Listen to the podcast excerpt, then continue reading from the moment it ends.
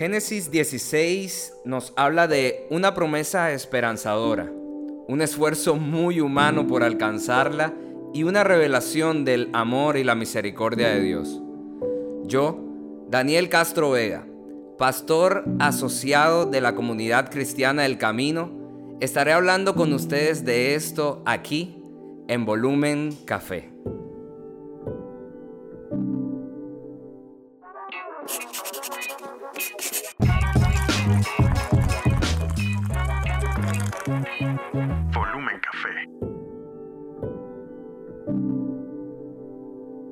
Nacimiento de Ismael. ¿Cómo estás, hermano? Bienvenido a Volumen Café. Bien, bien, Ray, muchas, muchas gracias por esta invitación. De verdad que para mí es una alegría estar en este lugar y llegar a tantas personas que sé que están escuchando este podcast. Buenísimo. Y las gracias a Daniela por las arepitas, las 14 Uy. arepas que te comiste ahorita. Ajo. Bueno, ¿cuántas- Ajo. cuántas 14 fueron? entre mi esposa y yo. Eh, eh, sí, comiste 5 Ahí sí. y la niña Y se comió siete, como unas 8 o 9 y dos que tienen en el bolso para llevar.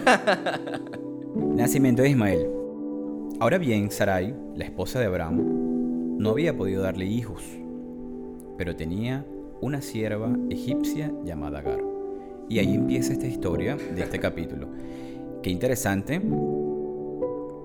que muchas veces nosotros, por querer pretender tener lo que nosotros podemos creer tener, rompemos, si se puede decir, líneas o reglas. Y que esto va a traer una consecuencia más adelante, ¿no? En la, en la palabra.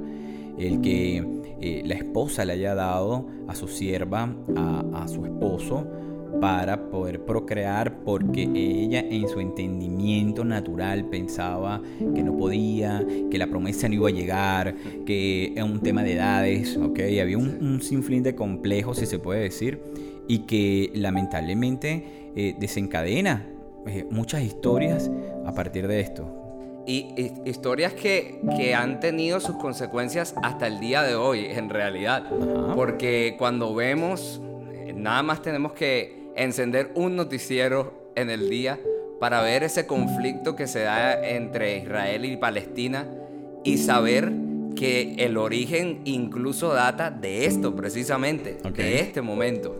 Y es cuando, cuando el hombre intenta ayudar a Dios. Un poco es eso, ¿cierto? Un poco... De meterle la Dios, mano. Sí, de, de ayudarle. Mira, Dios me dio una promesa, pero entonces yo voy a buscar la forma humana, yo, yo en mi esfuerzo de, de lograr eso que Dios dijo.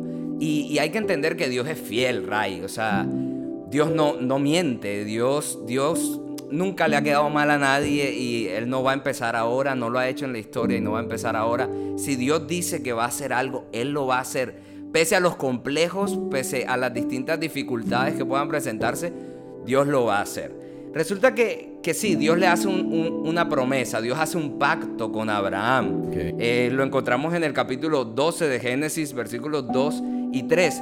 Dios le prometió bendecirlo y de hecho esto es lo que, lo que se llama el pacto abrámico, ¿cierto? Eh, que hoy lo recordamos porque desde ese momento ya Dios está hablando acerca de Jesús. Él está hablando acerca de cómo de la descendencia de Abraham vendría una persona que bendeciría a todas las naciones. Y ese evidentemente es nuestro Señor Jesús. Y es una promesa, es un pacto, es hermoso. Pero pasó el tiempo, Así es. pasaron los años y nada de nada. Había un serio problema. Claro. Y es que Abraham no tenía hijos. Sí. Y entonces Dios le dice, de tu, de, de tu descendencia voy a bendecir a las naciones. Y Abraham le dice, pero Pero, acá, Dios. ajá, pero si no me has Pero, dado nada. pero ¿cómo? ¿de cuál descendencia? Si es que no tengo. O sea, Abraham le dice, tengo un esclavo de Damasco, un, un tal Eliezer, y Señor, él va a ser el, el heredero de todo esto, de todo lo que tú me des. Él va a ser el heredero. Y Dios le dice, no, yo te voy a dar un hijo. Pero entonces viene el chicharrón mayor. Ajá. Y es que Sara es una mujer demasiado adulta y estéril porque no le había dado hijos a Abraham. Abraham es un, un tipo ya mayorcísimo. Claro, O sea, claro. un man ya demasiado adulto. Y entonces empiezan a ver eso, lo que tú dices. Oye, pero yo te voy a decir algo. Eh, sí, un hombre adulto, pero también hay que entender un poco eh, bajo mi criterio de que eh, en aquel entonces esas edades no son las edades que las de claro, hoy día. No, te imagines a un, a un señor de 90 años hoy. o sea, sí, es ¿no? difícil, es No, difícil. claro, no, súper difícil. Por supuesto, es una persona mayor, pero en, ese, en esa época los seres humanos tenían vidas mucho más longevas, eran mucho más largas. Entonces sí, pero es un problema el hecho de que ella no haya podido una dar limitante. Una limitante. Y entonces a Sarai, para ese entonces todavía recibe ese nombre, Sarai, se le ocurre una idea. y ella dice, bueno, yo tengo a Agar ahí. Es mi esclava, es una costumbre de la época. De la- eso hay que aclararlo. Claro, porque- claro, porque si lo traemos la uno- realidad, más oye. uno va a estar diciendo, ah, pero mira, entonces sí, ¿eh? Si, nos- si, si toman la palabra así tan textual, hoy votaron un poco empleadas en la casa. Hoy votaron un poco de gente. Claro, imagínate.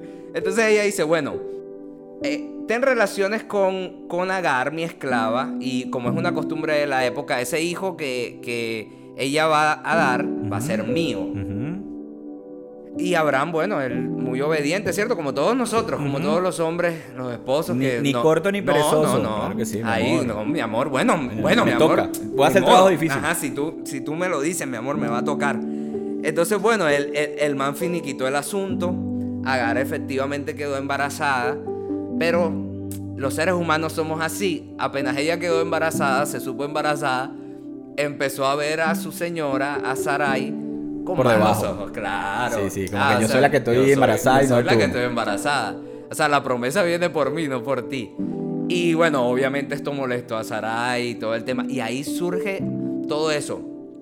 Fíjate que es, in- es interesante que lo, lo que tú mencionabas en un principio, Ray, porque es que el Génesis, si, si nosotros nos vamos al contexto del libro de Génesis, nosotros podemos entender que es un libro que habla de los orígenes, precisamente, de eso se trata Génesis, el origen del mundo, pero también del origen del pueblo de Israel, de donde vendría Jesús.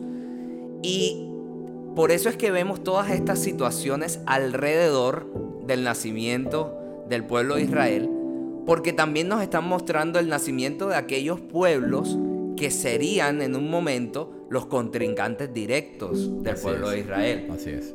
Y, y de hecho Ismael llega a hacer eso. Hasta el día de hoy Ismael llega a hacer eso. Pero con todo y eso, a mí me parece incluso más interesante ver lo que sucede después.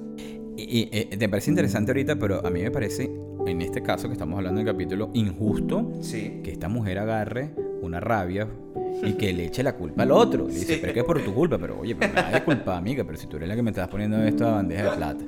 Y el hombre se limpia también las manos. Bueno, ve a ver qué haces tú con ella. Es tu sierva. Posteriormente, ella sale, huye, si se puede decir, de, Sí. de- de- de ese, de ese azote que tenía con su con, con, con Sarai. Y en, en un reposo, un ángel se le aparece. Mm. Y le dice, ven acá, ¿para dónde vas tú? y ¿Quién eres tú? ¿Y cómo es el tema contigo?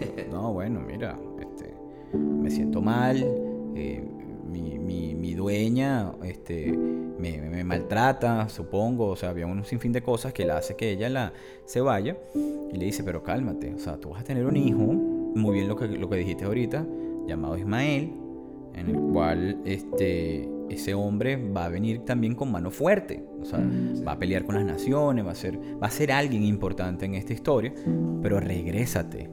O sea, regrésate y ser obediente. Fíjate tú que esa palabra eh, yo creo que es la clave de toda la historia en la palabra, tanto en el Antiguo Testamento que estamos ahorita como en el Nuevo. La palabra obediencia es para mí es la, es el- la llave del cerrojo de la voluntad de Dios. Así es. ¿no? Y bueno, entonces ella se, eh, ella se regresa eh, y entonces, bueno, lo llaman, sí, a, a- Ismael. Abraham tenía en aquel momento 86 años cuando nació Ismael. Sí. Entonces, ¿a dónde vamos con toda esta historia? Muchas veces queriendo pretender ayudar a Dios cuando Dios nunca te va a pedir ayuda, o sea, sería absurdo, porque es ponernos en una posición de igualdad. Eh, no entendemos muchas veces los designios, pero lo más interesante es que Dios siempre te va a dar el acomodo del mismo. O sea, nosotros creemos que nos adelantamos, pero cuando la realidad es que ya Dios fue y vino y hizo y deshizo. Entonces, porque este hombre marca una pauta interesante en la historia de la palabra. Sí, a mí me gusta decir que Dios es un todo. Así que es. a veces nosotros este, creemos que nos adelantamos, como dices tú, pero ya Dios eso lo No, tiene mi- ya hace rato, hace rato Él sabe. Y a mí me gusta mucho ver en esto precisamente, Ray, que Dios es un Dios de oportunidades. Que, vamos a decirlo así, esto va a sonar quizá un poco controversial un poquito, pero dentro de los cálculos de Dios incluso está el error humano. Claro. Hay un error, ¿verdad? Naturalmente hay un error. Eh, ese no era el, el- el deber ser. Eh, Dios había dado una promesa y Él lo iba a cumplir a través de Abraham y Sarai. Pero el hombre se desespera, nosotros Claro. nos desesperamos y a veces cometemos errores por falta de prudencia, por falta de conocimiento. Pero a mí me encanta ver que incluso eso Dios lo usa. Sí. Incluso eso Dios lo tiene en sus planes y, y- y lo vemos en la historia de Agar. Si tú te fijas el, significado del nombre de Ismael y la forma como Dios se le revela a Agar, es algo que de verdad enternece el corazón de cualquiera. Es una mujer que huyó, que se sintió atosigada por su señora, que se sintió ofendida, que se sintió perseguida. Y Dios le da una palabra y le habla acerca de su hijo.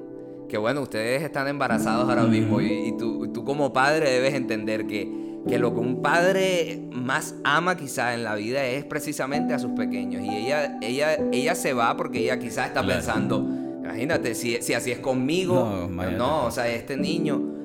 Pero Dios le dice, no, cálmate. Yo tengo también un plan con Ismael. Así es. No estaba dentro de los planes supuestamente, pero Dios está diciendo, yo tengo un plan con él. Él va a ser un hombre indomable. Él va a ser un varón que va a levantar su puño contra todos. Él va a ser alguien fuerte y va a ser alguien importante. Voy a ser, de hecho, de él va a ser, más adelante lo veremos, de él va- van a ser 12 príncipes también. O sea, él tiene una promesa para Ismael también. Ismael significa Dios oye. Oye, así es. Y qué lindo saber que en medio de, de ese dolor Dios escuchó el clamor de esa madre. Y es por eso que ella, o sea, la- a mí me gusta cómo, cómo lo cuenta el relato de Génesis 16. Dice que ella empezó a decirle a Dios de una forma. Qué lindo, Ray. O sea, Dios se le reveló a ella de una forma muy particular. O sea, fue el Dios, el Dios de Agar, por así decirlo. Es el Roí, el Dios que me ve. Así es. Y eso es espectacular. Es pensar en un Dios que te ve en medio de cualquier situación. En medio incluso de que tú te sientas que eres un error, que haces parte de un error, que has cometido un error. Y eres parte de un propósito. Y eres parte en realidad de un propósito. Porque Dios te ve. Dios te ve allí. ¿Cómo la pasaste? Espectacular. ¿Te gustó? Me encantó. Vamos con otro. Vamos, Cuando quieras. Gracias, gracias por tu tiempo. Gracias a, a tu esposa que, que evitó que se lavaran los platos porque se comió todo y, y limpió hasta con la lengua se comió lo que quedaba en los platos. Gracias a Dani por esa comida tan divina. Gracias a Dios por darnos eh, este privilegio de compartir con hermanos, con familia, como lo dijiste en tu, oración. Y gracias a ustedes por escucharnos. Gracias, Ray. Nos vemos Muchísimas pronto. gracias.